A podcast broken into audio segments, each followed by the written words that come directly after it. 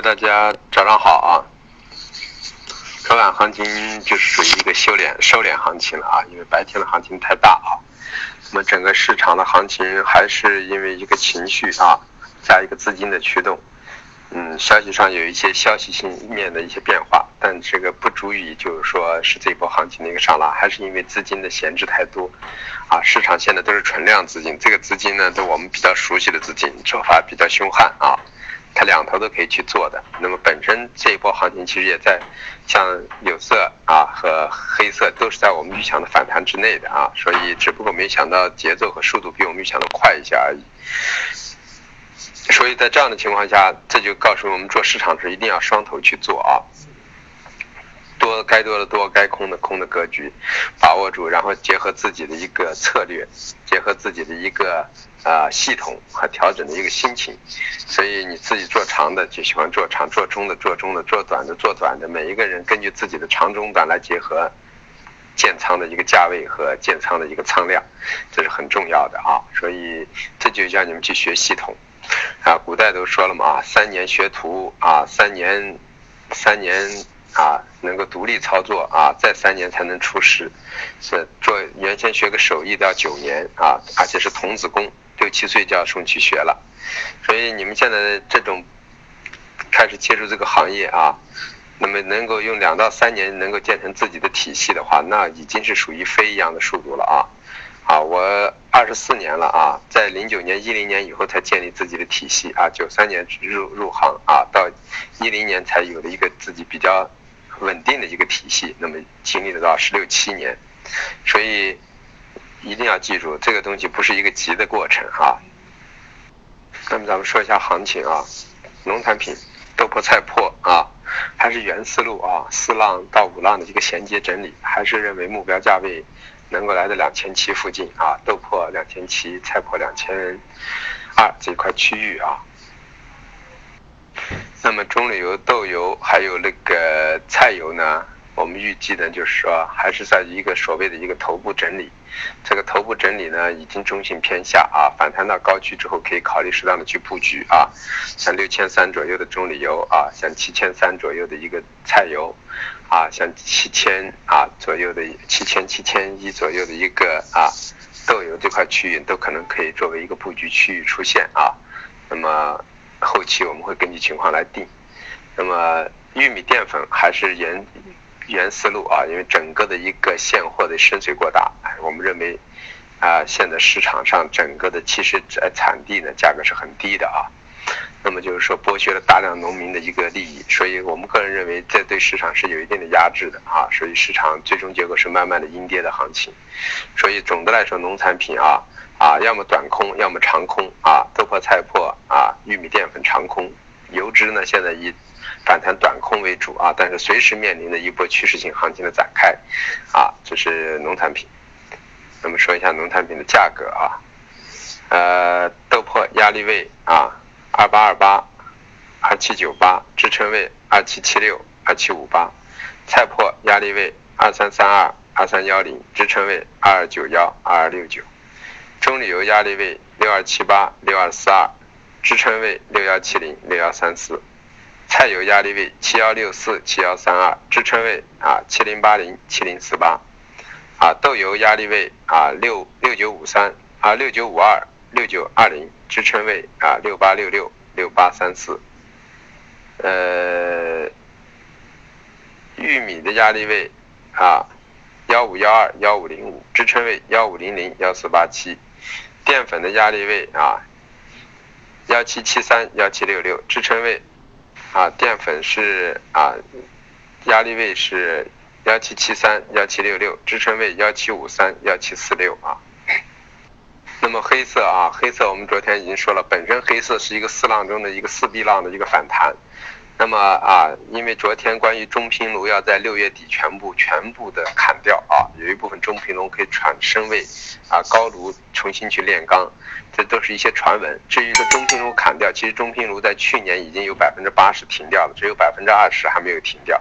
那么其实是这二百分之二十造成的市场上大家的解读发生了很多的变化。真正对市场很了解的一些现货背景的人，却在这里拼命的去抛螺纹钢啊啊，去抛铁矿这些东西。可是呢，呃，市场上的资金和大部分不明真相的人听到这个消息之后呢，啊，认为暂时会缺货的，拼命的去买，所以形成了这么一种局面。其实这个这个局面，只技术上来说，我们说了，这就是一个反弹行情，四 B 浪。那么只不过反弹的节奏比我们预想的快，为什么快？就是因为出了这个消息，大家对它的解读发生了变化。其实我们认为这只是一个昙花一现，这种解读没有什么任何的价值，所以市场很快就回归理性。但是技术上来说，现在已经中性略微偏上了。那么这个四 B 浪呢，应该是可以完全进行一个。啊，接近百分之八十左右的一个反弹，对于 A 浪来说，所以基于这种情况，我们认为在这个位置还是延续在反弹的一个状态中，啊，只不过到了我们的一个中轴压制口。那么当时给大家说过，焦炭呢一千六百六到一千七，焦煤呢我们说的位置呢在幺二六附近啊，那么呃呃。动力煤的位置，我们预计呢五三五的位置啊，那么就是原先的长斜价的位置。那么铁矿石的位置，我们本身预测的是五八零附近啊，那么当然这个击穿了，这是比较偏强的。啊，螺纹钢我们预计的是三幺五零附近啊，那么现在也也是到这个位置还有多出去一块。那么就是说，其实现在都是我们所说的前期所说的一个中轴压制的一个部位，只不过是中轴压制现在偏上，这说明属于偏强。告诉我们，短期之内呢，先不能去做空了，啊，我们本人说到这个位置平完多单去建空单，那么现在到这个位置呢，由于这个发酵的消息引发了市场的一个情绪，那么我们就等这个四 B 浪走完再去空，那么这样的话过程中现在就是多头逐渐的逢高减账。啊，减磅这是一个主流。至于说空单要根据节奏来定，我们认为四 B 浪还没走完，那么等四 B 浪完成了，我们再去反手去做空。还有一个四 C 浪的下移，所以整个市场的很快就会调节回来。那么这是一个整个的一个过程啊。但是有一点可以负责任的说，啊，焦炭短期之内的一千四百四。啊，一千四百二，焦煤的一千一左右呢，可能会很难逾越啊，就在这近一个多月到两个月之内，可能击穿的概率不高。铁矿石的五二零可能也很难击穿，这是它的一个思路啊。那么螺纹钢两千八就更是了，当时我们就跟你说了，背靠两千八去买入螺纹钢啊。但是我们看到的高点是啊啊三千一到三千一百五这块区域，那么基本上也到了，那么三千五百点百分之十的啊一个反弹行情很大的啊。那么这就是说。整个的黑色系其实是在我们这一次的预测范围内，只不过我们预想的节奏啊是要到月底，那么最后结果呢这几天就已经达到了这个位置，那么到这个位置呢，现在格局已经中性偏上，暂时空头呢四六先不要有，要么多单减仓啊，要么多单呢啊全部减掉之后在这观望，就这两种可能啊。那么说一下价格啊，啊价格呢。焦炭压力位幺七四三幺七零五，支撑位幺六五八幺六二九，焦煤压力位幺三零九幺二八幺，支撑位幺二五幺幺二二五，铁矿石压力位六零七五九八，支撑位五八六五七八，啊，螺纹钢压力位三三二三六三幺九零，支撑位三幺三零三零九七，啊，这是黑色系啊，呃。呃，有色有色里头呢也是这样的啊。我们本身说有色除了铜是当时在四万六千三以内是中性的，那么锌、铝、镍我们都说是偏上的一个格局。那么当时也给大家说了，后来由于整个市场格局偏上，让大家的暂时背靠四万六千三也不要去空了，因为整个情绪发生了变化。那么结果呢，昨天晚上啊，所有的品种都击穿了。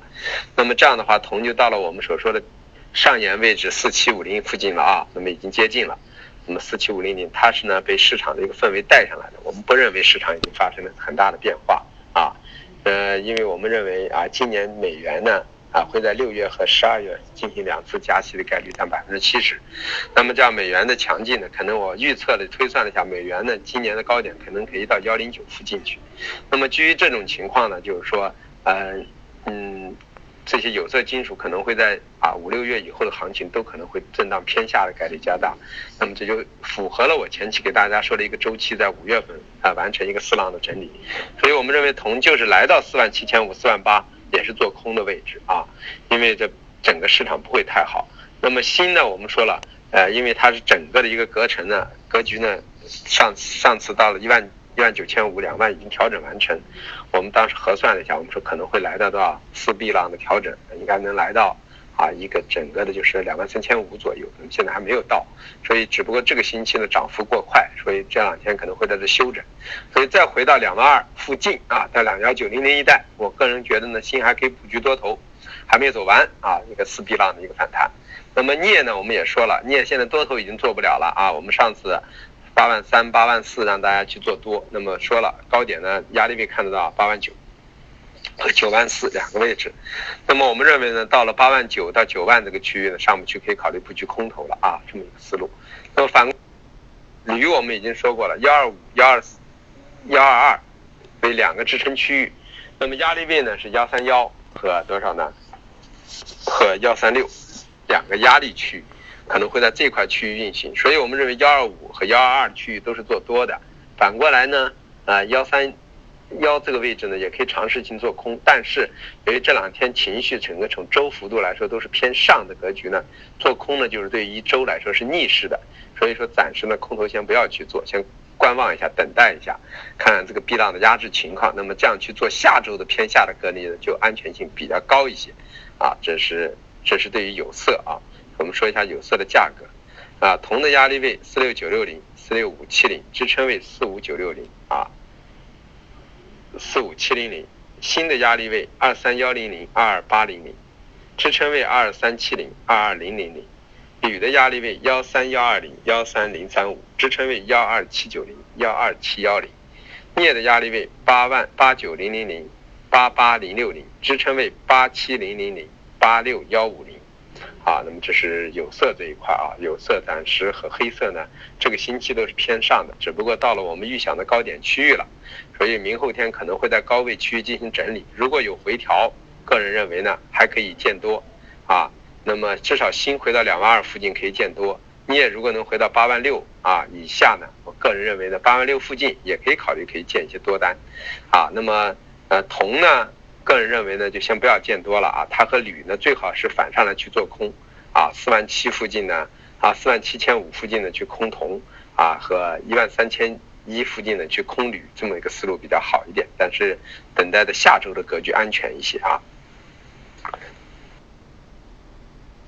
那么化工化工里头的，橡胶呢，橡胶为什么上涨啊？上次我们说了，背靠幺八八幺八九区去做空，那么连续两次都挣钱，都有一千点的利润。突然为什么拉上来了反状态？因为泰国发了一个巨大的水灾，对橡胶暂时的产量的损失有多大，没有进行一个合理的预估，所以市场在这个氛围下啊，再加上一个重卡。暂时呢销量比较好，两个因素引发了市场重新燃起了一波上涨的行情，但是我们不认为这个涨幅能够持续的时间过长啊，因为这个水灾到底到多大现在还不好说。但是我们认为呢，就是说还是从技术上来说，两万当时前期的这个位置还是压制性很强。现在橡胶走的就是个大四浪的整理，这个四浪的最低位我们能看到幺六幺六五附近啊，那么现在压制位呢，我们觉得幺九五啊。到两万这个位置肯定能压制。如果水灾没有预想的那么强烈，市场又会回归理性的一个四 C 浪的下行就会出现啊这么一个情况。那么至于 PPP 和甲醇呢，个人认为呢啊只是受到昨天全部一个氛围的影响进行了一个反拉啊。你像啊甲醇呢拉上来了，把我们给打掉了止盈，打掉了之后呢，我们又空回来了啊，因为我们认为它整个只要在二七三零。以内的运行都可以去再次空回来，那么反过来呢？PP 呢？啊，止盈没有打掉，可是呢，塑料的我们止盈单也被打掉了啊。那么打掉之后呢？啊，今天尝试性呢又布了一点，但是个人认为呢，暂时它的节奏呢，PP 要比呢，啊，PE 呢要比 PP 呢要强，所以说呢，暂时呢就是说，还是认为呢，震荡偏下呢是一个啊。化工的一个主流啊，因为原油近期呢，由于受到欧佩克减产的啊一个所谓的质疑，包括美国页岩油的一个增加等等，引发了市场对原油暂时后期呢有压制，所以造成了整个啊化工类还是偏下。那么这样的话啊。大家对沥青呢？沥青当然了，我们还是认为回调做多是主流，但是有效收在两千六以下，我们个人认为呢有短空的机会，可以见到两千四附近，然后再去凭空见多。那么至于那个 PTA 呢？啊，五二五五三零本身是个支撑区，背靠可以做短多，但是呢，就是说，因为当时前两天我们认为氛围偏下，就让它不要去做多。但是昨天整个市场氛围都是被带起来了，所以它又拉了一把。但是这样拉呢，我们觉得不能形成一个主流上涨，所以化工我们还是认为呢，啊，中性中震荡偏下的思路是大一些的啊，大家还可以维持反弹做空的一个思路啊，啊，它和农产品一样，这两个是做空的，黑色和有色呢是偏多的这么一个思路啊，所以说现在说一下那个价格啊，呃，橡胶压力位啊，幺九六六零幺九五幺零。啊，支撑位幺九幺九零幺九零三零，塑料压力位幺零零三零九九七零，支撑位啊九八幺零九七五零，呃，PP 压力位啊八六八八，支撑位八五六八八四九零，啊，甲醇压力位二七六零，支撑位二七零五二六六六，软商品中的棉花呢啊。棉花我们还是维持空点啊，在幺幺五三到幺五区域布空，昨天终于来了幺五五了啊，还是延续，我们也没有止损啊啊，因为谈不上止盈，因为利润太小，也没有去设止盈。那么止损呢没有到，原因什么呢？你要么就站到幺五五五零以上啊，而且有有收住的迹象，我们才会止损，否则这个单子继续放着啊。那么我们还是维持原观点啊。那按这样的情况，棉花还是属于一个大二浪的下行，这个大二浪的时间周期有两个月，那么目标价位呢，可能可以看到幺三七左右，所以我们觉得继续持有啊。那么白糖呢，我们已经被止盈掉了啊，呃，没有什么利润，赚了一百点最后才赚了二十个点止盈出来了，因为在这个位置呢，就是说还是有反复，但是个人认为六九二零、六九三零上不去之后呢，那白糖还是可以考虑去布局空头，但是呢，都是短空。但是呢，现在也不具备大涨的一个理由，因为时候还不到啊。但是未来可能不好说。啊，白糖比较妖一些，因为这个市场上去做白糖，我反正是做白糖以来很少赚钱，因为赚一两百点也不愿出，最后很容易被它点掉。但是呢，系统给出来了就做一做啊。那么就是说，在这个过程中，就是感觉就是说。白糖呢？你们呢？尽量不做就不做，因为我前期也很少说白糖。既然说到软商品，只说一个又不好，就再加一个白糖。但是白糖你们可以尝试性不做啊，原因什么呢？因为我们都很难把握这个节奏。反正我做白糖没挣过钱啊，因为什么呢？每次挣的那点钱呢，只要一设止损或止盈，都容易被点掉。原因它的波动频率是完全是完全被控盘的啊，比化工的控盘性还强啊，这么一个思路啊。好，那么今天，呃，然后那个棉花的价格啊，压力位啊，幺五五六零，支棉花的压力位呢，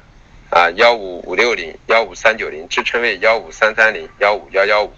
啊，白糖的压力位啊，啊，六九六九五零，啊，啊，六九零零，啊，支撑位六八五零，六八零零，啊